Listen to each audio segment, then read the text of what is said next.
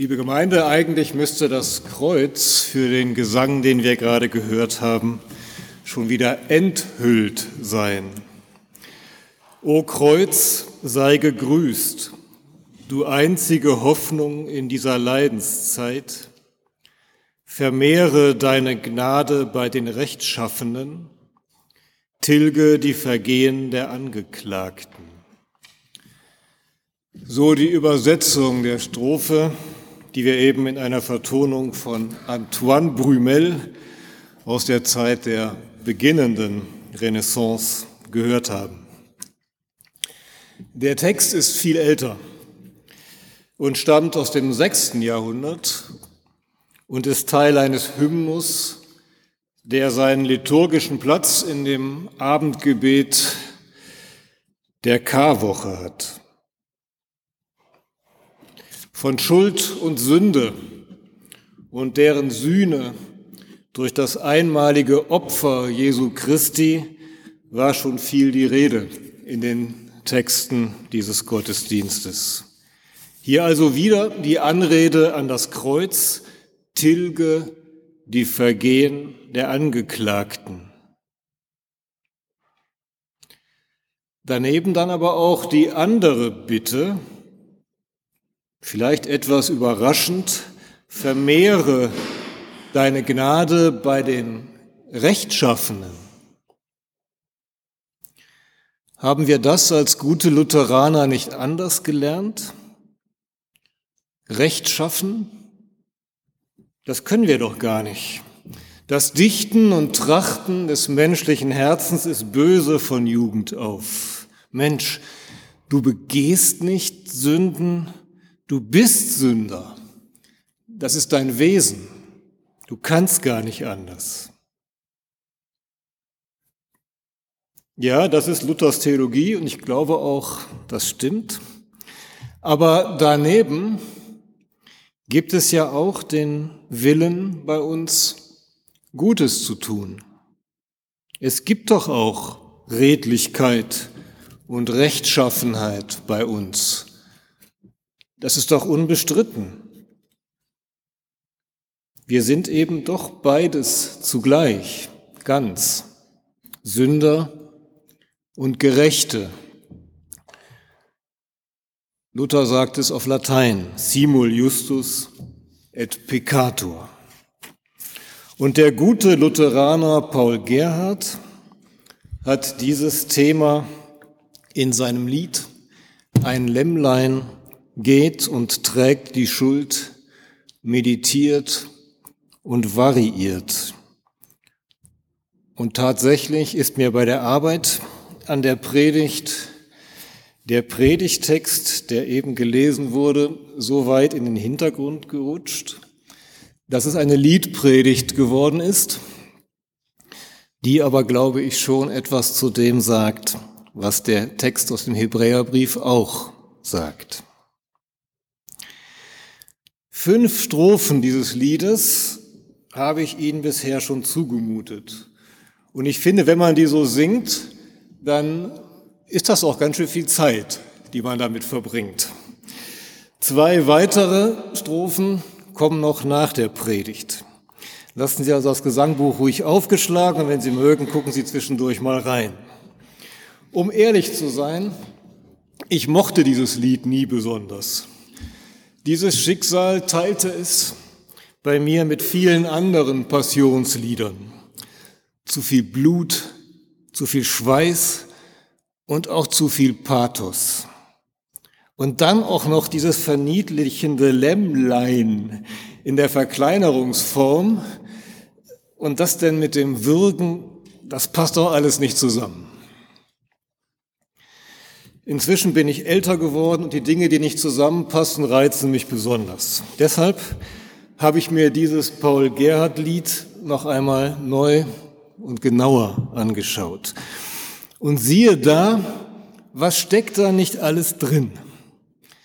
Zuerst doch ganz klar der Bezug zu Jesaja 53, dass wir eben auch in der Langfassung, ich finde auch, das hat lange gedauert, gehört haben, Daraus das Zitat, als er gemartert wurde, litt er doch willig und tat seinen Mund nicht auf, wie ein Lamm, das zur Schlachtbank geführt wird. Da ist also unser Lämmlein. Was steckt da noch drin? In Strophen zwei und drei dieser innergöttliche Dialog, sozusagen Dreifaltigkeit poetisch. Und in den restlichen Strophen unsere Antwort auf diesen Dialog. Ich finde eine Antwort, die man ins Leben übertragen kann und breit entfaltet wird in Paul Gerhards Lied. Lassen Sie mich diese drei Aspekte, Vollständigkeit kann man ja nie anstreben, Lassen Sie mich diese drei Aspekte etwas vertiefen. Zuerst Jesaja 53. Hören Sie nochmal einen kurzen Ausschnitt daraus. Er ist, und gemeint, bezogen wurde es dann ja auf Jesus, er ist um unserer Missetat willen verwundet und um unserer Sünde willen zerschlagen. Die Strafe liegt auf ihm, auf dass wir Frieden hätten. Und durch seine Wunden sind wir geheilt. Die Worte Opfer und Sühne kommen hier nicht vor, und doch schwingen sie ja mit. Da muss einer bestraft werden, ein anderer, damit wir in Frieden leben können. Da muss einer verwundet werden, damit wir gesund sein können. Also hier geschieht Stellvertretung. Diese Vorstellung bereitet wohl immer schon dem Verständnis Mühe. Und man kann ja auch sagen, sie trübt das Gottesbild. Warum vergibt und heilt Gott der Allmächtige nicht einfach so, ohne dass einer sterben muss, ohne dass einer leiden muss, ohne Blut vergießen? Diese Fragen sind heute wieder lauter geworden. Und ich muss Ihnen gestehen, ich gehe in dieser Predigt nur kurz auf sie ein. Ich folge Paul Gerhard und Paul Gerhard folgt der von Alters her überlieferten Deutung des Todes Jesu. Kurz skizziert. Menschliche Schuld hat Folgen in der Wirklichkeit unseres Lebens. Sie ist nicht nur eine Idee oder ein Konzept. Sie stört oder zerstört sogar ganz real unser Zusammenleben. Man könnte sagen, Sünde ist eine Krankheit, die geheilt werden muss. Und dafür braucht es reale Heilmittel. Worte allein tun's nicht. Und die zitierten Sätze aus Jesaja 53 sind eine Möglichkeit, diesen eigentlicher ganz und gar unbegreiflichen Tod Jesu genau in diesem Sinn zu verstehen und anzunehmen, als Heilmittel für unsere Sünde. Und dann sagt man, Jesus musste sterben und er tat es aus freiem Willen, damit die Macht der Sünde gebrochen wird, damit nicht jeder, nicht jede von uns die Folgen der eigenen Schuld selber tragen muss. Deshalb geht das Lämmlein und trägt die Schuld für unsere Erlösung. Paul Gerhard sagt das nicht wie ich so in nüchternen Worten. Er erfindet ein Gespräch zwischen Vater und Sohn, sozusagen ein Gespräch in Gott. Wir haben das eben in den Strophen zwei und drei gesungen. Etwas Ähnliches hat vor Paul Gerhard, glaube ich, nur Martin Luther gewagt in seinem Lied Nun freut euch, liebe Christen, gemein. Da legt Luther Gott Vater auch eine wörtliche Rede in den Mund, so als wüsste er, was Gott denkt und sagt. Und diese wörtliche Rede ist ganz ähnlich wie die, die wir eben von Paul Gerhard gesungen haben. Was Luther nicht tut, ist eine Antwort des Sohnes zu dichten. Genau das aber tut Paul Gerhard. Und damit lässt er uns, und das finde ich schon mutig, lässt er uns einen Blick mitten hinein in Gottes Herz tun. Er lässt uns zuhören, wie Gott mit Gott spricht.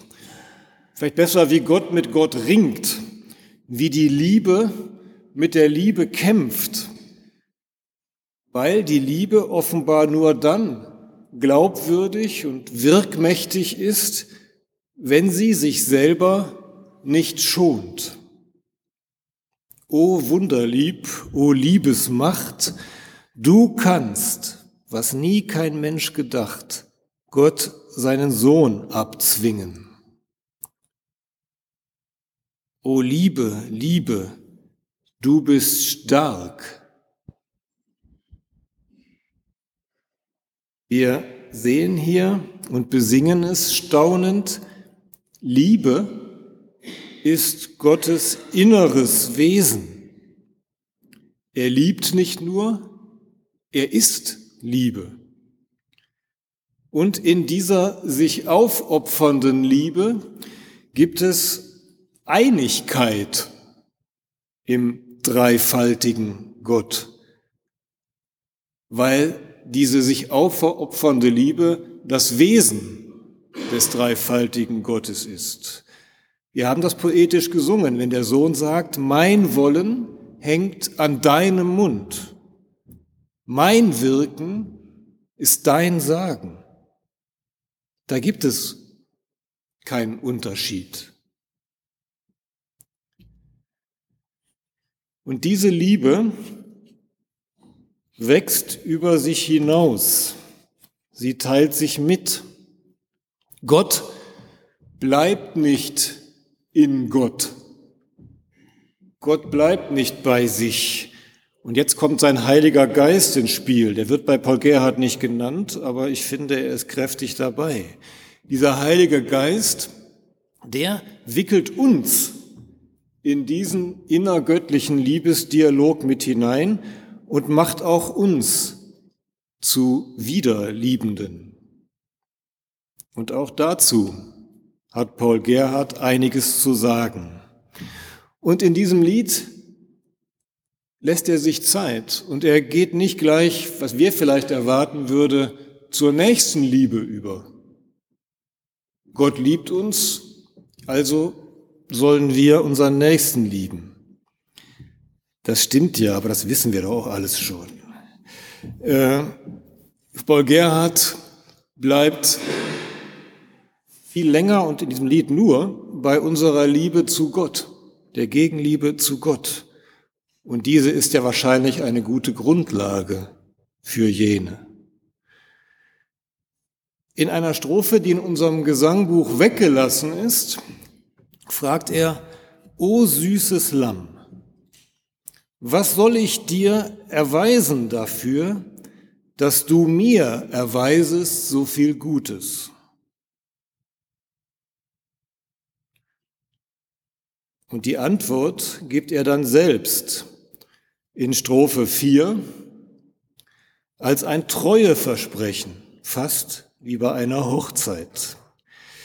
Mein Lebetage lang, also bis der Tod uns scheidet, mein Lebetage lang will ich dich aus meinem Sinn nicht lassen. Ich will dich stets gleich wie du mich mit Liebesarmen fassen. Große Worte. Wer will den Mund so voll nehmen, Gott mit Liebesarmen fassen, mein Lebetage lang? Aber sind wir nicht hier wegen der großen Worte? Große Liebe kann eben auch große Liebe wecken. Und ist das nicht toll, dass wir Gott, Gott Liebe zurückgeben können, ohne uns nun unsererseits selbst dafür aufopfern zu müssen? Das Wort Opfer nutzt Paul Gerhard in diesem Zusammenhang, in diesem Zusammenhang zwar doch nochmal, aber dann in einer sprechenden Wortzusammensetzung. In Strophe 5 heißt, spricht er vom Freudenopfer, als dass er sich selber darbringen will. Und was meint er damit? Sich selber als Freudenopfer darbringen? Auch das singt er in derselben Strophe. Das ist nichts anderes als, ich will von deiner Lieblichkeit singen. Mein Bach des Lebens soll sich in Dankbarkeit ergießen. Und des Lammes, deine Liebestat, will ich in mein Gedächtnis schließen. Das ist doch machbar. Und das tun wir ja auch heute hier. Wir pflegen das Gedächtnis der Tat Christi am Kreuz und wir halten diese Tat in Ehren. Das ist nicht mehr und nicht weniger als ein Ausdruck unserer Liebe zu Gott. Es ist aber auch für uns gut. Es ist eine Erinnerung daran, was uns im Leben hilft. Und Paul Gerhardt ist hier auch noch mal wieder ein bisschen stärker und vielleicht auch ein bisschen frech in seiner Formulierung.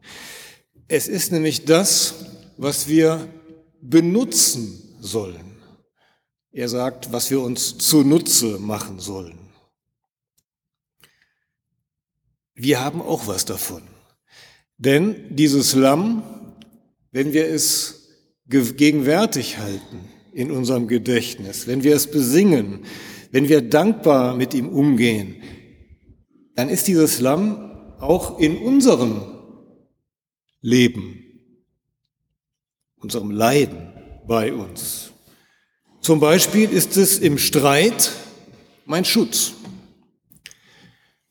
oder in der Traurigkeit mein Lachen oder in der Appetitlosigkeit meine Speise, im Durst mein Quell, in Einsamkeit mein Sprachgesell. Strophe 6. Kurz zusammengefasst, das ist meine Lieblingsstrophe geworden. Und ich schließe mit der folgenden Strophe, die in unserem Gesangbuch dann leider wieder weggelassen wurde. Da führt er den Gedanken noch etwas weiter. Setzt mir der Wehmut Schmerzen zu, so find ich bei dir meine Ruhe, wie auf dem Bett ein Kranker. Und wenn des Kreuzes Ungestüm mein Schifflein treibet um und um, so bist du dann mein Anker.